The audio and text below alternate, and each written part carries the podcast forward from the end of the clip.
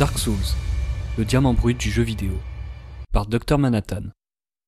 Le studio From Software, des entrailles duquel surgira la série des Dark Souls, mais aussi Demon Souls, Bloodborne, Sekiro, et prochainement Elden Ring, parviendra à marquer les esprits d'un fer rouge tous ceux dont le chemin croisera les sorties au cours de cette dernière décennie, comme peu d'autres studios l'ont fait avant lui. Le nom de la firme japonaise rime désormais avec la promesse d'une création à la direction artistique folle, d'une aventure semée d'embûches et d'affrontements épiques. Après le laborieux et modeste succès de Demon Souls, c'est bel et bien Dark Souls qui, en 2011, propulsera From Software dans la cour des grands. Sorti de l'esprit du visionnaire à sa tête Hidetaka Miyazaki, il est désormais des créations qui ont révolutionné le genre RPG, en plus d'avoir créé un sous-genre, les Souls-like. Pourquoi? Parce que Miyazaki a su exploiter deux concepts à la perfection, le jeu vidéo et le mystère. Dark Souls n'est pas qu'un jeu, c'est une œuvre d'art. Il n'est pas seulement une expérience ludique proposant un certain amusement pour quelques dizaines d'heures, non. Dark Souls propose aussi et surtout une expérience d'essence particulière par une exploitation profonde des possibilités permises par son médium. Je vous propose un voyage entre deux feux de camp, tous deux éloignés par l'espace et le temps. L'un est ici, entre ces lignes sur lesquelles vous posez les yeux à l'instant, et l'autre, au sanctuaire de Ligefeu, dans la lointaine contrée de Lordran. Un récit existentialiste. Après vous être difficilement évadé de la prison des morts vivants, saisi par un mystérieux corbeau, vous êtes arrivé sur les terres de Lordran, près d'un feu particulièrement accueillant, plus chaleureux que tous ceux que vous avez croisés jusque-là, et de ceux à venir. La musique y est douce, le feu caresse votre corps fatigué et froid, et se reflète sur votre armure cabossée. Mais le devoir vous appelle. Vous voulez être l'élu, celui qui sonnera les deux cloches de l'éveil et entrera sur les terres des seigneurs, divinités de ce monde. Ce feu qui vous ressource vous rappelle que la flamme originelle faiblit et s'estompe progressivement. Vous êtes comme un papillon de nuit, attiré par la lumière, appelé à vous lier à cette flamme originelle pour perpétuer l'âge du feu. Dark Souls se démarque des autres jeux par la nature du personnage que l'on incarne, impersonnel et faible, comparé aux créatures qui arpentent ces terres, contraints à mourir sans cesse pour se frayer un chemin dans ce monde vacillant et étouffant. Ce à quoi le récent Sekiro contreviendra d'ailleurs, malgré un gameplay, une direction artistique et un level design époustouflant, Sekiro est quelqu'un. Il est le même pour tous les autres joueurs, par conséquent un peu moins vôtre. Et les autres personnages connaissent son nom. Pour l'univers Dark Souls, votre personnage n'est personne, ce qui lui permet donc d'être vous-même. Tout au long de votre périple, le jeu ne vous tiendra pas par la main. Vous comprendrez que cette quête ne désire pas que vous en veniez à bout. S'en dégage alors un profond sentiment d'aventure, probablement un des meilleurs du jeu vidéo, ex avec d'autres jeux du studio selon vos préférences. Vous aurez rarement l'impression d'être sur un chemin prédéterminé, mais plutôt de vous frayer un chemin, de créer vous-même votre destin. Vous faites vos propres décisions et suivez votre propre curiosité. Ce sentiment d'aventure est renforcé par un sentiment d'injustice.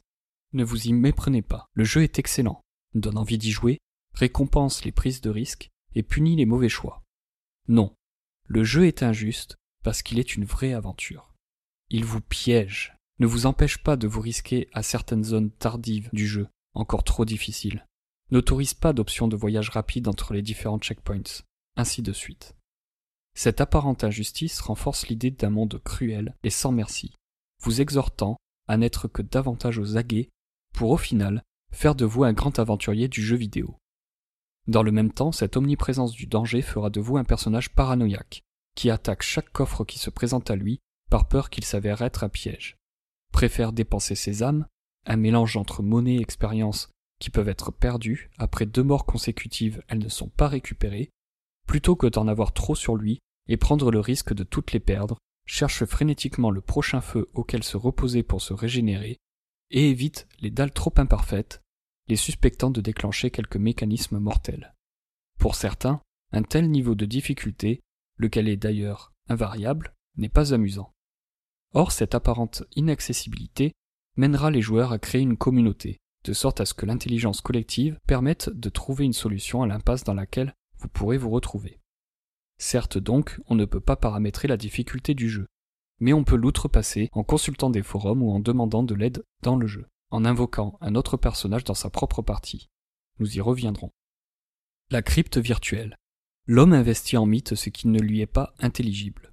le monde de jadis était peuplé de phénomènes terrifiants et inexplicables. Maladies, catastrophes, tyrans capricieux, jusqu'au mystère de la mort elle-même. Au cours des siècles, cependant, nous avons réussi par la science et la raison à illuminer les ténèbres. Ce qui était mystérieux et menaçant est doucement de manière imperceptible devenu familier rassurant. Pourtant cette lumière a un prix. Dans un monde plus banal que jamais, purgé de son mystère et de ses mythes, nous recherchons secrètement l'énigme, le personnage et l'objet fascinant que l'on ne peut instantanément comprendre, saisir, consommer. Tel est le pouvoir du mystère. Il invite aux élucidations multiples, suscite le fantasme, incite à croire qu'il recèle du merveilleux. Le monde est devenu si familier et ses habitants si prévisibles que ce qui est entouré d'une aura occulte attire à coup sûr les feux de la rampe et le regard. Les objets. Dark Souls ne vous prend pas par la main pour vous raconter une histoire. Excepté la grandiose, cryptique et théogonique cinématique du début, et quelques dialogues énigmatiques qu'il faut saisir et être capable de déchiffrer, la compréhension de cet univers se fait au travers des objets, consommables, outils, armes, armures, qui contiennent tous une partie de l'histoire de Lordran et des royaumes alentours. Souvent au travers d'une description de l'ancien propriétaire, de l'origine ou de la fonction de l'objet, on en apprend davantage sur le monde. Que ce soit les dialogues ou les descriptions d'objets donc, c'est au joueur d'être acteur de la reconstruction du puzzle insondable de la cosmologie de Dark Souls. La mécanique du jeu est simple. Mouvement d'esquive et de parade, quelques attaques par arme, la possibilité d'utiliser des sorts, des boucliers et des projectiles simples. Vous disposerez aussi de divers consommables utiles pour vous sortir de nombreuses situations difficiles. Mais ce sera leur diversité qui fera toute la complexité du gameplay. Chaque possibilité de combat peut être explorée, et les avantages et inconvénients à un équipement lourd ou léger, laissés à votre jugement. Ce sera alors autant d'armes que de fragments de la réalité de l'Ordran à étudier. L'exploration. Dans de nombreux jeux, l'interface HUD, Head-Up Display, est conçue pour faciliter la prise d'informations au travers d'une barre de vie ou d'une mini-carte par exemple. De différentes manières, ces interfaces rendent saillantes, entre autres, la direction à suivre pour avancer dans l'histoire, accomplir une quête, découvrir des lieux. Pour en revenir donc sur la difficulté et l'accessibilité du jeu, Dark Souls, comme le reste des jeux From Software, prend le contre-pied de cette tendance à vouloir guider le joueur, lui rendre l'expérience plus simple. Mais rendre le jeu plus simple et accessible, c'est aussi rendre moins satisfaisant le surmontement de ces défis. Et ce contre-pied se manifeste aussi par l'absence de mini-cartes directionnelles et de cartes du monde tout court d'ailleurs. Pour aller d'un point A à un point B, on ne suit pas bêtement un curseur. On doit être l'acteur d'une reconstruction mentale de l'Ordran à chaque instant, pour pouvoir ensuite naviguer dans cette reconstruction. Cette contrainte initiale est déboussolante au premier abord. On ne sait pas où aller, et donc on explore consciencieusement. On comprend que le contenu subtil des rares dialogues du jeu est précieux, et donc on écoute attentivement. Puis on reconstruit, on reconstitue, et donc on comprend le monde et ses mécaniques progressivement. Dark Souls a donc cette manière très intelligente de nous pousser à vivre le jeu profondément, à faire des efforts pour le saisir, à le comprendre pour l'aimer et d'en avoir finalement une interprétation très personnelle. Il s'infiltre en vous, et à votre tour, vous l'internalisez par son intensité, sa densité et les ressources intellectuelles et sensibles que vous y investissez. Le déplacement même devenant un défi, le fait de trouver le chemin le plus efficace seulement grâce à votre mémoire sera source de satisfaction. Le level design devient lui-même un adversaire à vaincre, et donc contre lequel on peut s'améliorer. À travers de son arrangement non linéaire, des dalles de 27 zones différentes s'imbriquant toutes de manière cohérente et organique. Verticalité et cul-de-sac exigeront de vous une vision par chemin plutôt que par direction qui ne sera, elle, sans grande aide. L'absence relative de musique vous immerge aussi dans la désolation que vous traversez seul, laissant place au bruit ambiant de la vie qui étouffe et de la mort qui crépite autour de vous. Et par effet de contraste, les symphonies qui se lancent lorsque vous passez le brouillard pour confronter un boss où les ambiances musicales qui résonnent dans les trois zones qui en comportent ne sont que plus puissantes et marquantes. Sur le même principe, la rareté générale des feux qui servent de checkpoint leur accorderont une réelle valeur. Le réconfort qui vous traverse lorsque vous y parvenez pour vous reposer après une exploration risquée et cristalliser votre progression n'a d'égal que de votre victoire sur des boss particulièrement exigeants. Dark Souls vous donne bien plus qu'il ne vous prend, mais c'est parce qu'il ne vous gâte pas que ces dons ont de la valeur. L'humanité retrouvée de Miyazaki. L'auteur de Dark Souls, Hidetaka Miyazaki, nous livre en réalité avec le jeu sa vision du monde et l'histoire de sa vie. C'est celle d'un comptable de 29 ans qui quitte son boulot pour rejoindre un petit studio pour en faire jaillir sa créativité, acceptant cet appel de son être pour devenir ce qu'il est. Dans la société japonaise qui voit d'un mauvais œil ses choix de carrière, ce sacrifice de la sécurité pour le sens fait de lui un symbole de la créativité humaine. Cette histoire est aussi celle d'une carcasse qui retrouvera son humanité pour allumer le feu, ce phare de l'existence de nos sombres âmes humaines, et qui verra dans chaque combat la raison de le porter. C'est le feu, comme celui de Prométhée, qui permet aux hommes de s'élever au-dessus des autres formes de vie et de mort, et de relever les défis de l'existence. C'est celle de l'âme, qui accepte le combat pour redevenir et demeurer un humain, pour ne pas s'éteindre en carcasse. Ce sont aussi les artistes qui, en explorant le mystère, portent le feu prométhéen, celui de la connaissance, donc de l'exploration de l'inconnu et des tréfonds de l'âme humaine. Et en même temps, l'essence même de Dark Souls est le mystère et la curiosité qui nous permet de l'éclairer pour en venir à bout. Cette autobiographie réussit le tour de force de ne pas être personnelle. Son sous-texte illumine nos vécus respectifs. C'est un récit archétypal, celui de l'individuation, l'appel à l'aventure et la victoire sur un monde cynique et terne.